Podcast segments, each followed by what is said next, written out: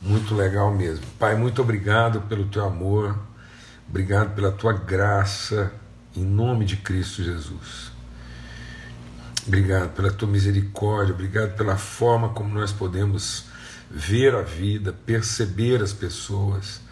Em nome de Cristo Jesus, Senhor, pelo sangue do Cordeiro, que os olhos do nosso entendimento sejam de fato iluminados iluminados os olhos do nosso entendimento. Oh Deus, o Senhor veio para proclamar liberdade ao cativo, dar vista aos cegos e pôr em liberdade os oprimidos. Que nossos olhos sejam iluminados para que a gente não viva debaixo de opressão. Mesmo tendo sido libertos, muitas vezes nós estamos oprimidos pela nossa ignorância, pela nossa falta de entendimento e que o Senhor possa iluminar os nossos olhos, ó Pai, no nome de Cristo Jesus, o Senhor. Amém e amém. Graças a Deus. Amados, é... amigão mesmo, viu? Ô César, saudade, meu irmão. Estou assim, contando os dias para a gente poder se encontrar aí de novo, viu? Nome de Jesus. De avô para avô. Forte abraço aí, viu, César? Então, é, o que eu quero compartilhar com vocês é, hoje de manhã, para a gente começar bem nossa semana né, e, e ter um princípio mesmo bem fundamental, é, essencial. Durante essa semana foi publicado um recorte né, de uma mensagem que a gente compartilhou e gerou uma certa celeuma aí, muita gente ficou extremamente incomodada, aquela questão lá de de ir ou não para o céu, né? Questão de céu e inferno lá. E na verdade, né, é uma como eu disse que essa semana é um é um desafio a nossa forma natural de pensar. Logicamente que a declaração ela é assim um pouco chocante, mas é no sentido de, de provocar e provocar no sentido de nos conduzir à nossa vocação que a gente possa ter os olhos do entendimento iluminados a respeito das riquezas da nossa vocação, o que, que é a favor, o que, que é pró-vocação, aquilo que é a favor da nossa vocação e do nosso propósito em Deus, como filhos e filhas de Deus. E, e eu quero compartilhar algo, porque na verdade o princípio que a gente vai compartilhar aqui hoje ele é essencial na nossa relação com as pessoas. Porque se a gente não entender bem esse princípio, a gente tem falado dele assim é, recorrentemente, então a gente está sempre de alguma forma recorrendo a esse princípio, mas hoje eu quero especificamente, quantas vezes for necessário a gente falar sobre isso, porque talvez essa é, seja uma das maiores resistências que nós temos na mente uma das fortalezas que ainda resistem na hora da gente tratar com as pessoas e até na hora da gente tratar com Deus, tratar com Cristo, com Jesus. Então, muitas vezes, a nossa forma de relacionar com Jesus, ela não evolui, ela não amadurece, ela não se consolida no sentido de estabilidade espiritual emocional, porque a gente ainda não entendeu esse princípio. Com as pessoas, então, nem se fala. E com as, as, as instituições, aí que piorou. Então, muitas vezes, nossa relação com Deus, nossa relação conosco, nossa relação com as pessoas e com as estruturas fica seriamente assim afetada, gravemente afetada, porque a gente ainda não entendeu esse princípio. Então, nosso olhar ainda é um olhar viciado com base na nossa antiga maneira de viver. Paulo diz que nós devemos nos despir, nos despojar do velho homem e sermos vestidos dessa nova criatura, desse novo entendimento. É um novo entendimento. A gente tem insistido aqui que muitas vezes as pessoas estão querendo discernir a vida com Deus a partir da sua antiga maneira de pensar. Então muitas pessoas estão tentando fazer uma correção. Né? Muita gente pensa, deixa eu pedir Deus ministrar no nosso coração, que arrependimento é, é a tristeza de um errado e é uma, uma correção de um errado com um certo. Não é, amados. Arrependimento não é corrigir de uma maneira errada de pensar para uma maneira certa de pensar. Arrependimento é ser transformado na maneira de pensar. Vai lá devagar. Arrependimento não é a tristeza de perceber um errado e o desejo de um certo. Arrependimento é finalmente tomar consciência que a nossa maneira de pensar, certo e errado, está equivocada. Então nós precisamos ser transformados na nossa maneira humana de pensar e sermos instruídos pelo Espírito a termos a mente de Cristo. Então o novo nascimento não é pensar o dia todo em Jesus. O novo nascimento é pensar como Cristo. Fala de novo. O novo nascimento não é pensar o dia todo em Jesus, isso é devoção. O novo nascimento é ter a mente de Cristo. Tem gente que pensa o dia inteiro em Jesus, naquilo que ele precisa que Jesus faça por ele. Mas na vida dele, um minuto sequer, ele não tem a mente de Cristo. As multidões passavam o dia todo andando atrás de Jesus. Mas não foram todos que foram transformados no seu entendimento para ter a mente de Cristo. Então, o novo nascimento não é você ficar o dia inteiro atrás de Jesus. O novo nascimento é você andar o dia inteiro pensando como Cristo. Ser discípulo de Jesus não é andar o dia inteiro atrás de Jesus. Ser discípulo de Jesus é finalmente receber o mesmo Espírito que estava em Cristo e ter a mente transformada para que nós tenhamos a mente de Cristo em todo lugar onde a gente vai, tudo aquilo que a gente faz. Ter a mente de Cristo. Ser guiado pelo Espírito de Cristo. Amém, amado? Para viver a vida como Cristo. Sendo um discípulo de Cristo e não um seguidor de Jesus. Então muitas pessoas são seguidoras de Jesus, mas não são discípulos de Cristo, porque não tem uma mente discipulada, disciplinada a ser como Cristo. Então veja, aqui em 2 Coríntios, no capítulo 5, eu recomendo você é, meditar nesse texto aí é, quantas vezes for necessário, né? E aí ele diz assim, ó, verso 11, 2 Coríntios capítulo 5, verso 11, uma vez que conhecemos o temor ao Senhor, procuramos instruir os homens. Então, nós procuramos instruir, mas quando ele está falando instruir, que ele está usando é uma palavra mais forte, ele está dizendo persuadir instruir de forma insistente até convencer. Então é um trabalho de persuasão mesmo, não é de sugestão. O nosso testemunho ele tem que ser persuasivo. Amém? Ou seja, ele tem que ser contundente, firme, insistente, permanente, imutável no sentido de persuadir. O que somos está manifesto diante de Deus. O que somos, não é o que seremos, amados. O que somos está manifesto diante de Deus. E esperamos que seja manifesto também diante da consciência de vocês. Então nós precisamos ter esse entendimento. A palavra de Deus, Paulo está sempre escrevendo sobre isso.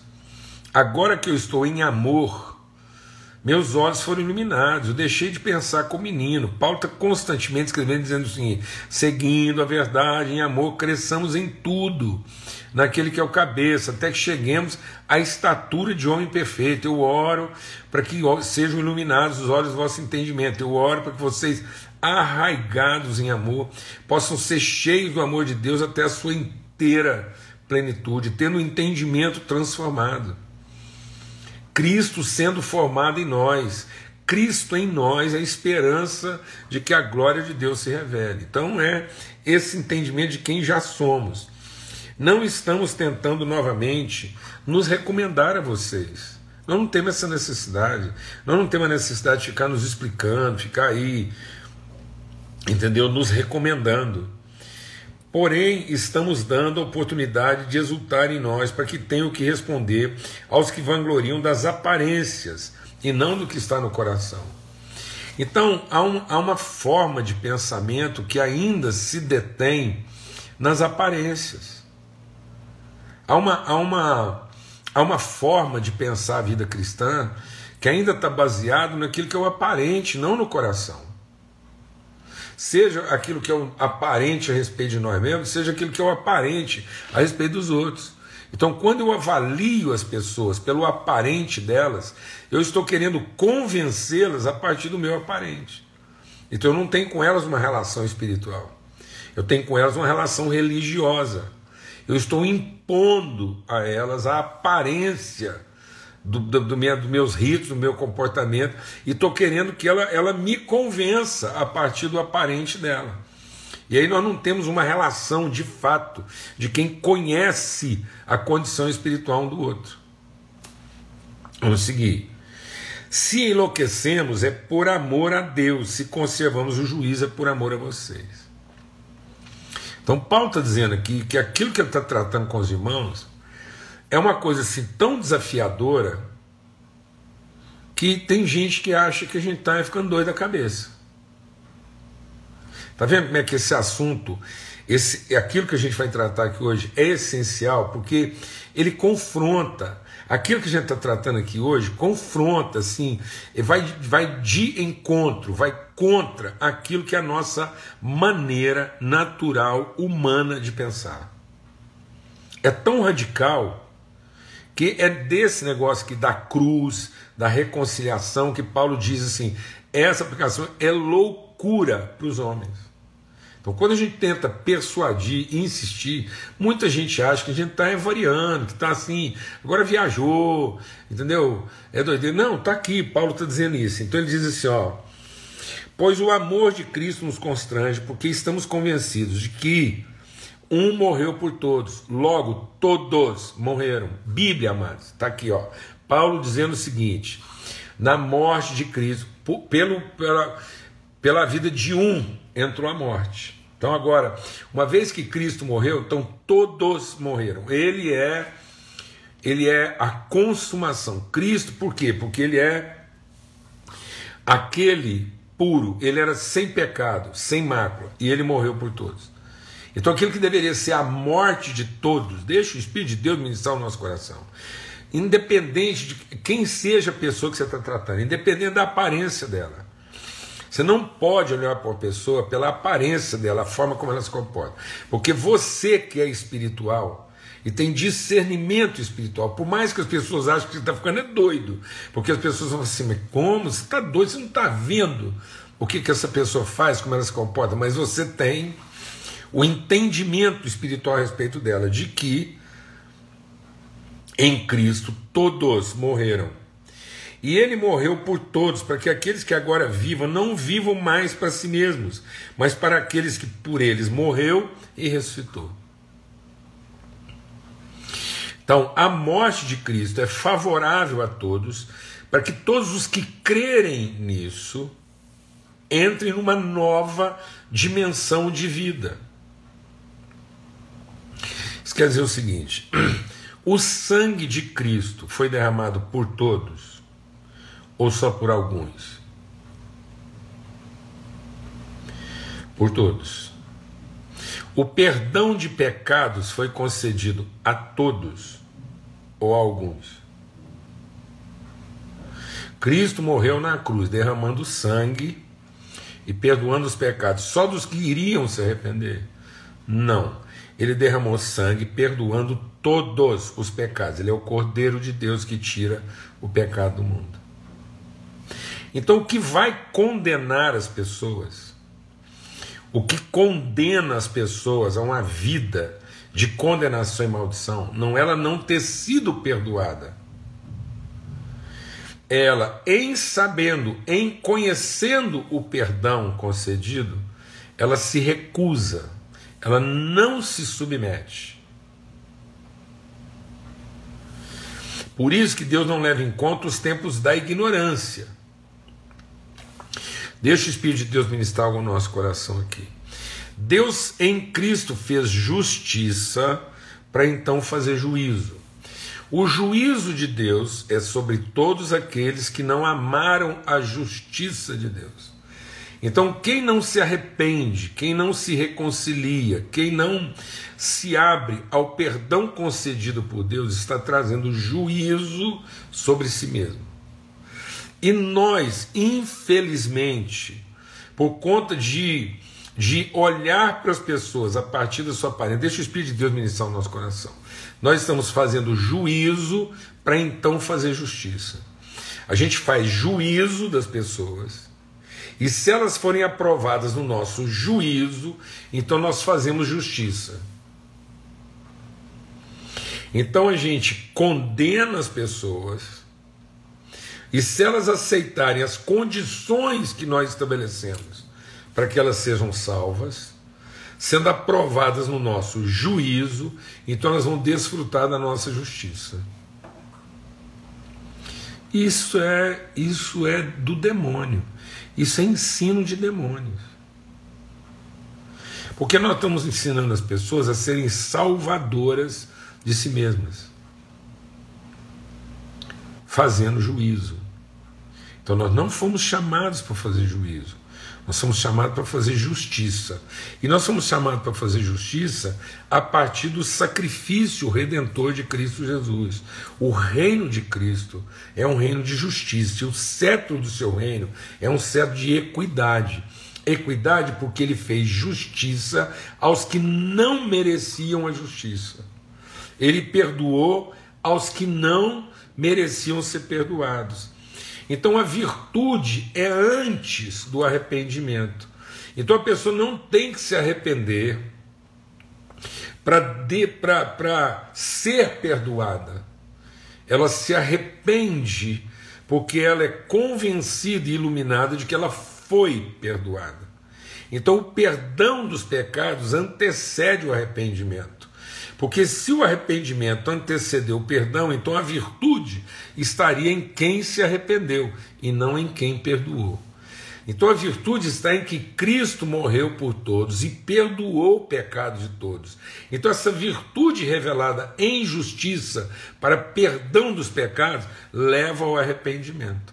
Então não é o arrependimento que conduz ao perdão, é o perdão que ilumina para o arrependimento a virtude revelada em justiça liberta do juízo, e a virtude revelada em justiça rejeitada estabelece o juízo. Então ele está dizendo agora: aquele que por eles morreu ressuscitou, de modo que de agora em diante, de agora em diante, amado, eu espero que essa reflexão aqui hoje transforme a sua relação com as pessoas com todo mundo, com todo mundo com quem você se relaciona. Que a partir de hoje a sua perspectiva de relacionamento com quem quer que seja seja iluminada. Iluminada, para que você possa, a partir desse momento, a partir desse, desse, desse entendimento, se relacionar com as pessoas numa outra perspectiva na perspectiva de quem revela a justiça. E é exatamente porque você revela a justiça de Cristo, feita em favor de todos, que muita gente às vezes vai achar que você enlouqueceu, que você vai ser perseguido. A gente vai ser perseguido é por causa da justiça. Então ele diz aqui: a ninguém mais consideramos do ponto de vista humano. Você está entendendo isso, amado? Ninguém a ninguém mais consideramos do ponto de vista humano. Nós não podemos olhar quem quer que seja do ponto de vista humano. E ele diz assim: ainda que antes tenhamos considerado Cristo dessa forma, agora já não consideramos assim. Como foi que a gente considerou Cristo na forma humana? Onde? Em que momento a gente considerou Cristo na forma humana? Jesus. Antes do sacrifício, Jesus.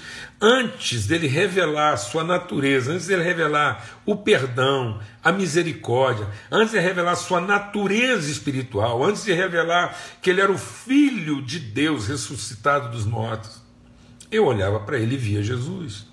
Imaginava que ele, sendo Jesus, traria para mim a salvação que eu quero. E como que ele seria meu salvador? Curando minhas enfermidades, resolvendo meus problemas, me dando o que eu quero. Então aquela multidão era seguidora de Jesus, porque entendia Jesus como salvador dos seus problemas. E ele iria salvar quem merecesse mais. Quem tivesse mais fé iria desfrutar mais. Só que ele foi revelando que a fé não é para desfrutar. A fé é para assumir a responsabilidade, o compromisso de ser Cristo. Então, quando Cristo se revelou, nós não conhecemos mais segundo a carne. Porque agora eu não sou um seguidor de Jesus, buscando um Salvador que vai me dar o que eu quero. Inclusive, se eu fizer tudo certinho, ele vai me levar para o céu. Não é isso. Não é isso. Ele é o meu Salvador, porque agora ele me confere o mesmo Espírito que estava nele. E isso é um novo nascimento, porque agora eu não vejo a vida da forma como eu via antes, eu estou liberto da minha maneira vã de viver e de pensar. E em Cristo Jesus, o Espírito testifica no meu espírito que eu sou filho de Deus, e agora o Espírito me revela qual o meu propósito de vida na terra, para que eu, tendo cumprido o propósito de Deus na terra, como filho dele, revelando a sua natureza aos meus irmãos, eu possa retornar ao Pai. Porque esse é o espírito de Cristo. Então eu não sou um homem natural me esforçando para ser espiritual. Eu não sou um homem natural querendo que Jesus me salve a minha maneira de viver. Então muitas vezes eu penso que Jesus vai ser o salvador de mim. Ele vai me salvar. Ele vai, ele vai salvar tudo aquilo que eu quero, tudo aquilo que eu desejo. Ele vai salvar o meu estilo de vida. Eu tenho um estilo de vida. Eu estabeleci para mim um certo e um errado. E aí algumas coisas deram errado. E agora Jesus vem, vai corrigir o que deu errado e vai me dar aquilo que eu imagino ser certo. Então muita gente acha que Jesus é o salvador do seu estilo de vida. Eu estabeleci uma maneira de viver. Eu fiz planos e agora Jesus vem e vai me salvar dos meus erros e finalmente vai me dar a vida que eu quero e mais do que isso, ainda vai me dar o bônus de ir para o céu. Não é isso. Todos morreram. A ninguém mais conhecemos segundo a carne, nem a mim mesmo. Eu não posso continuar pensando a vida a partir daquilo que a minha carne imaginou como certo ou errado. A salvação não é ter os meus erros corrigidos. A salvação é ter a minha mente iluminada pelo Espírito de Deus, para que eu possa ver a mim mesmo, ver as pessoas, ver a Cristo numa outra perspectiva de identidade e propósito eterno de Deus. Então está dizendo aqui, ó. Porque se alguém está em Cristo é nova criatura. Alguém está em Cristo, então ele é nova criatura. Ele não é uma criatura antiga tentando ser salvo. Ele é uma nova criatura se esforçando para cumprir um propósito. Vou repetir bem devagar. Nós não somos uma criatura antiga tentando ser salvo. Todo, todo ser humano que, que caiu, que se afastou, se afastou tentando ser salvo. À sua maneira. O que, que o diabo ofereceu para o Adão lá no jardim do Éden? Um caminho de salvação que aos olhos do homem parecia ser algo que o salvaria, porque ele diz: é agradável, é agradável aos olhos, é, é bom para dar entendimento. Então, ué, é uma salvação, porque eu vou ter mais entendimento, eu vou comer uma coisa gostosa, agradável, eu vou me sentir bem. Então é nesse caminho de querer se sentir bem, ser protegido, ser satisfeito, ser guardado de tudo e ainda chegar em Deus, porque ele ainda falou assim: se você comer, você vai ser igual a Deus. Então, além de você ter uma vida que te satisfaça, você ainda vai chegar em Deus. Quem prometeu isso foi o diabo. Mas nós morremos para isso. Jesus não vem salvar isso. Ele vem de uma vez por todas sepultar isso. Ele morreu, logo todos morreram. Então, nós que estamos em Cristo, morremos com Cristo. E agora somos uma nova criação. Isso quer dizer que as coisas antigas já passaram. Eu vejo um punhado de gente buscando Jesus para salvar suas coisas antigas um punhado de gente pensando que o evangelho é para ele salvar seus planos, corrigir o que deu errado na vida dele, porque ele está sonhando que aquilo que ele planejou, que ele almejou, agora Jesus vem e vai ajudar ele a consertar e finalmente aquilo vai dar certo. Não é essa a questão. Não é uma questão de certo ou errado. É a questão é que tudo aquilo que estava na minha vida, certo ou errado, é a minha maneira antiga de viver e de pensar. Eu vi as pessoas dessa forma, eu vi a mim mesmo dessa forma. Mas agora já passaram, e eis que surgiram coisas novas. Então, em Cristo Jesus, pelo Espírito Santo, agora eu vejo a vida numa nova perspectiva. Eu vejo as pessoas numa nova perspectiva. Minhas prioridades são outras, meu entendimento é outro. Tudo isso provém de Deus que nos reconciliou consigo mesmo por meio de Cristo e nos deu o ministério da reconciliação. Então agora nós estamos reconciliados nós somos devolvidos ao conselho de Deus. Então a obra de Cristo é para sepultar nossa maneira antiga de viver e nós voltarmos àquilo que é o conselho da vontade de Deus. Deus que faz todas as coisas segundo o conselho da sua vontade. Então agora, finalmente, salvação não é simplesmente ser poupado dos meus erros, ser amparado nos meus erros e ter garantida minha ida para o céu. Não é isso, é ser transformado no meu entendimento. A, meus desejos.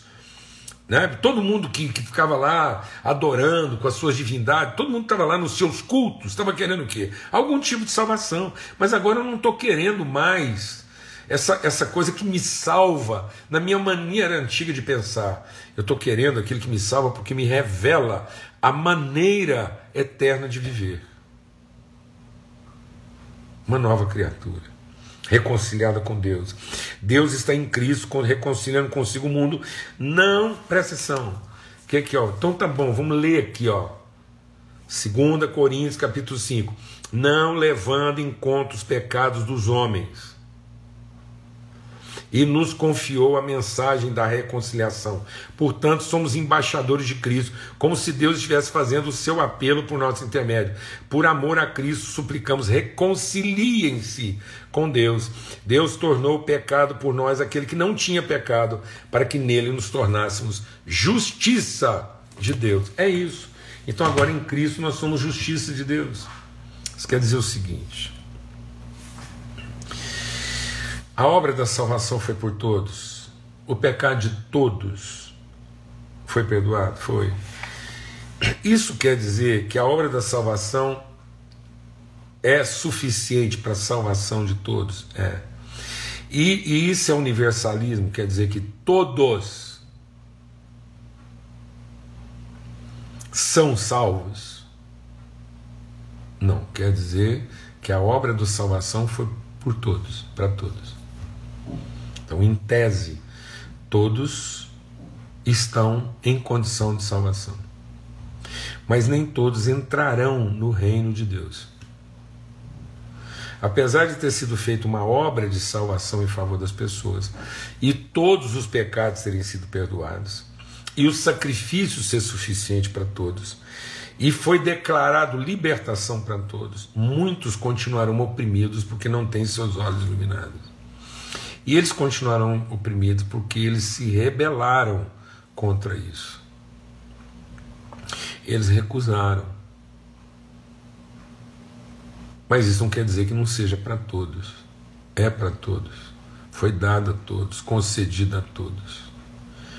Agora, nem todos vão entrar no reino. Porque apesar de todos terem sido salvos no mesmo ato de justiça, nem todos entrarão, porque nem todos terão o seu entendimento iluminado, porque muitos se rebelarão contra a vontade de Deus. É isso. Agora, não é porque alguns vão se rebelar que eu vou tratar a todos a partir do seu pecado.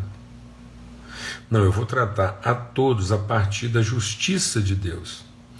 Para que fique claro, deixa o Espírito de Deus ministrar algo no nosso coração, porque nós estamos cometendo um erro grave. Para que as pessoas entendam que o caminho da salvação não é uma escolha. Do jeito que nós estamos apresentando salvação, a gente está apresentando como se a pessoa tivesse uma escolha e que se ela fizer a escolha certa, ela será salva. Então a gente fica parecendo que a salvação é para aqueles que escolheram ser salvos. Quando a gente coloca dessa forma, ele é o salvador de si mesmo, porque foi a partir da sua escolha que ele se tornou. Ele não era salvo, e ele escolheu. E agora, porque ele escolheu, ele é aquilo que ele não era. Não. Ele foi declarado salvo, a obra da salvação está lá, o Espírito que pode conduzi-lo ao reino está lá, tudo está lá, foi feito. Não há nada que o homem possa fazer para sua própria salvação, nem escolher. Não é nada, porque a salvação é pela graça. Então a fé não é porque ele escolhe ser salvo, a fé é porque ele se submete ao plano de salvação, e esse plano de salvação não é salvá-lo, é reconciliá-lo com o propósito eterno de Deus. Então o plano de salvação não é para que ele seja um salvo, mas é para que ele cumpra finalmente o seu propósito, do qual ele se desviou fazendo a sua própria vontade. Então é um plano de submissão e não de opção. A salvação não é uma opção. Então, se a gente. Você fala, mas qual a diferença? A forma como a gente está apresentando isso. Nós estamos apresentando o Evangelho como quem duvida e não como quem crê.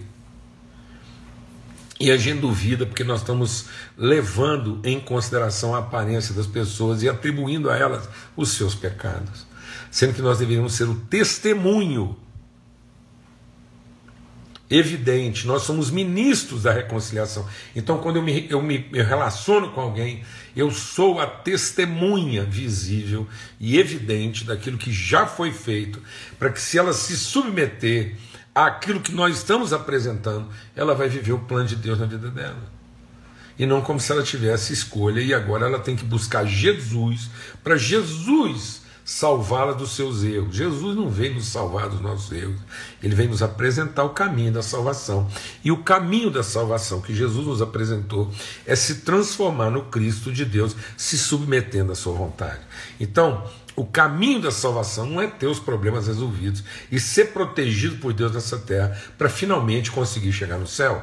O caminho da salvação, na transformação do entendimento, é ter os pecados perdoados, nos reconciliarmos com a vontade de Deus, assumirmos e termos a mente de Cristo para sacrificar nossa própria vontade, cumprindo o nosso propósito na terra, segundo a vontade de Deus e não segundo a nossa própria vontade. Então nós não somos seguidores de Jesus como quem quer que ele nos salve, mas nós somos discípulos, imitadores de Cristo, como quem conheceu a salvação e agora tem compromisso com o propósito de Deus, porque estamos reconciliados. Então nós estamos assim reconciliando, somos ministros. Nós estamos fazendo o quê? Nós estamos levando, nós estamos induzindo, nós estamos apelando aos homens, não apelando como quem convida, apelando como quem revela e mostra que essa é a direção.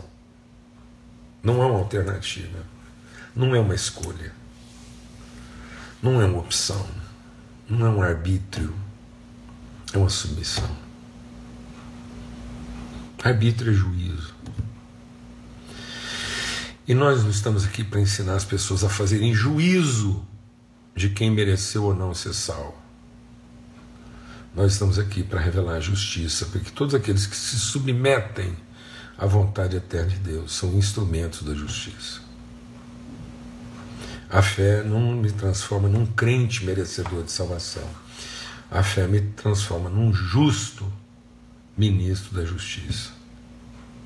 Em nome de Cristo Jesus.